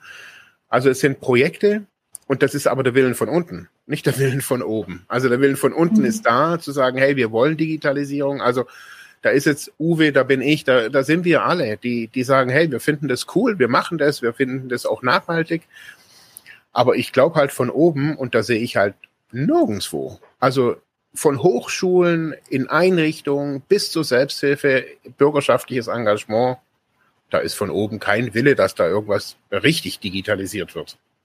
Also, ich sehe da, ich sehe es leider, dass ich immer noch, also nach 15 Jahren immer noch mir irgendwie wie äh, der Mundfußli gerät äh, zum Thema Digitalisierung. Und ich hoffe, hab, hoffe auch immer wieder, Corona bringt da so ein, so ein Stein ins Rollen, aber ich merke, also die Diskussionen jetzt auch schon in Hochschulen sind auch schon wieder irgendwie wieder mit Präsenzlehre und ob das ganze Zoom und Digitalisierungszeug wirklich Sinn macht. Nein, viele Studierende äh, beschweren sich, ja, aber 90 Prozent finden es super. Und, mhm. Also ich sehe auch, ja, also von oben fehlt, glaube ich, Wille. Ja, und äh, was man macht, macht man dann halt nicht gut. Also äh, ja. das heißt, äh, dann, ich, ich habe immer das Gefühl, äh, an, anstatt dass es kein Projekt was oder keine Projektplanung, die da aufgebaut wird. Äh, ein klassisches Beispiel so an den Schulen oder jetzt du Hochschulen hast du angesprochen, ne?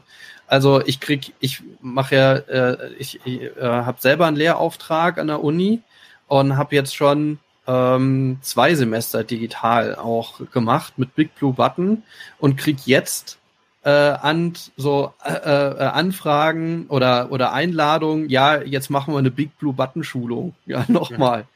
Wo ich mir denke, das hättet ihr ja viel früher machen können. Und ich verstehe, dass ich habe mich letztens mit Studierenden unterhalten, die sagen, das ist ganz schrecklich, also weil, weil einfach das analoge Konzept, Seminare zu machen, ins Digital übertragen wurde und viele Dozierende einfach hingehen und in, ins Moodle oder halt ins, ins LearnWeb dort äh, ihre Literatur einstellen und sagen, ja, jetzt lest es durch. So, aber mit dem Digitalen zu arbeiten, so, und da kann ich voll verstehen, als Studierender wäre ich echt gefrustet. Ich kann noch nicht mal in die Uni, krieg dann digital irgendwelche Texte geschickt und muss die lesen. Und so glaube ich, ist es an vielen Stellen, ähm, wo, wo man versucht, das Ganze irgendwie staatlich verortet oder so mit einem Schnellschuss irgendwie zu machen. Man versucht schnell ein Konzept zu basteln, aber es funktioniert am Ende nicht. Ne? Dass diese Diskussion in Rheinland-Pfalz gibt es eine Diskussion über Teams, Microsoft Teams an, an Schulen, das wurde eingeführt, das wurde dann wieder abgeschafft und äh, jetzt gibt es einen politischen Streit darum, äh, wird das jetzt beibehalten oder nicht beibehalten und so, anstatt das wirklich dann noch weiterzuentwickeln.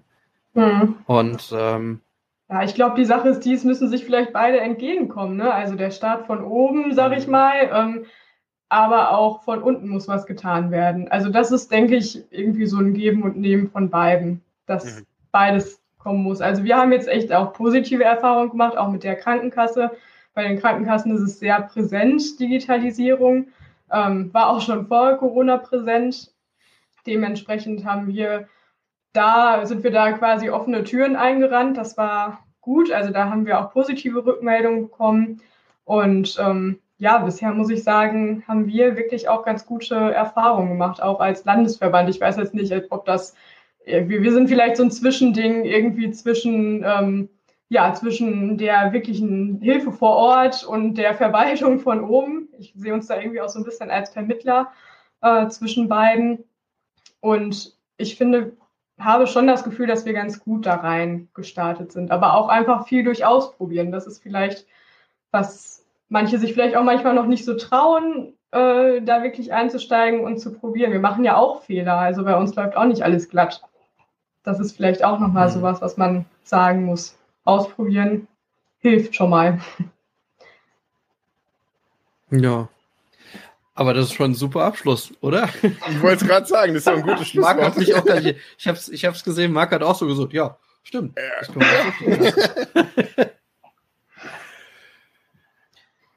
ja ähm, von meiner Seite aus ganz lieben Dank an euch für die äh, tolle Diskussion. Ja, vielen und, Dank, dass wir hier sein durften bei eurem allerersten Livestream. Ist ja ganz spannend gewesen, auch für uns. Ja, auch für uns. Auf, auf unserem, ja, auf, auf unserem YouTube-Kanal. Wir hatten noch keinen YouTube-Kanal. Also, okay, sorry. Haben, zweimal haben wir, haben wir Marks Kanal ausgeliehen und mhm. ansonsten haben wir auf Facebook gestreamt. Da sind wir jetzt ja ah, auch. Okay. Mit. Ja, sehr cool. Okay, ich korrigiere mich. Das erste Mal auf YouTube. Trotzdem spannend. Und vielen Dank, dass wir das Projekt hier vorstellen durften. Also das ist uns ganz wichtig, äh, darauf aufmerksam zu machen. Und ich denke, da habt ihr einen guten Beitrag geleistet jetzt mit eurem Podcast. Also nochmal vielen Dank. Ja, ich denke, ja.